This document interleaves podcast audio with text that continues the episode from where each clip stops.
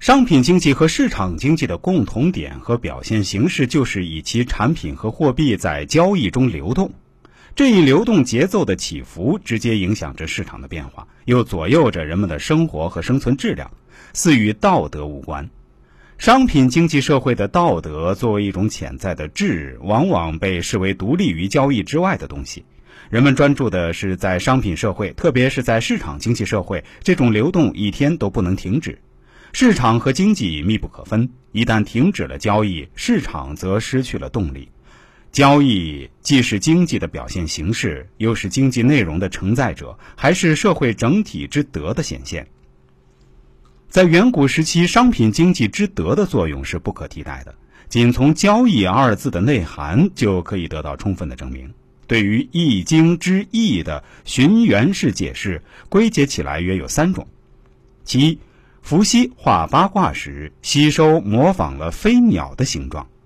其二，翼为蜥蜴；其三，翼字上为日，下为月，三者的共同点都是将翼的变确认为各自理论的基点。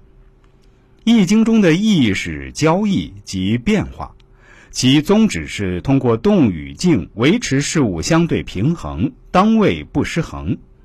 当商品经济的交换成为人类社会的必须时，交易的本意因被众多人所崇尚，就约定俗成的移植到交换之中。在殷商的社会财富日渐增盛期，商品经济的敏感刺激，一部分人为赚取高于农牧业收入的地区差价，脱离农牧业，进入交换的商贾人群。戏词中有。日中为市，指天下之民聚天下之货，交易而退，各得其所。这里所说的交易是交换和贸易的合称。在古代，商贾的流动既极其艰难，又充满风险。商人的先驱王亥被有一人掠财害命的记载，就是最好的佐证。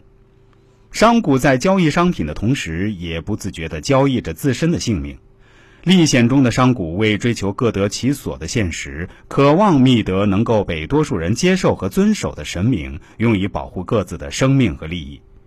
庄子《天下》中对《易经》的理解是：易以道阴阳，阴阳的相互作用和推动总是以平衡的状态出现。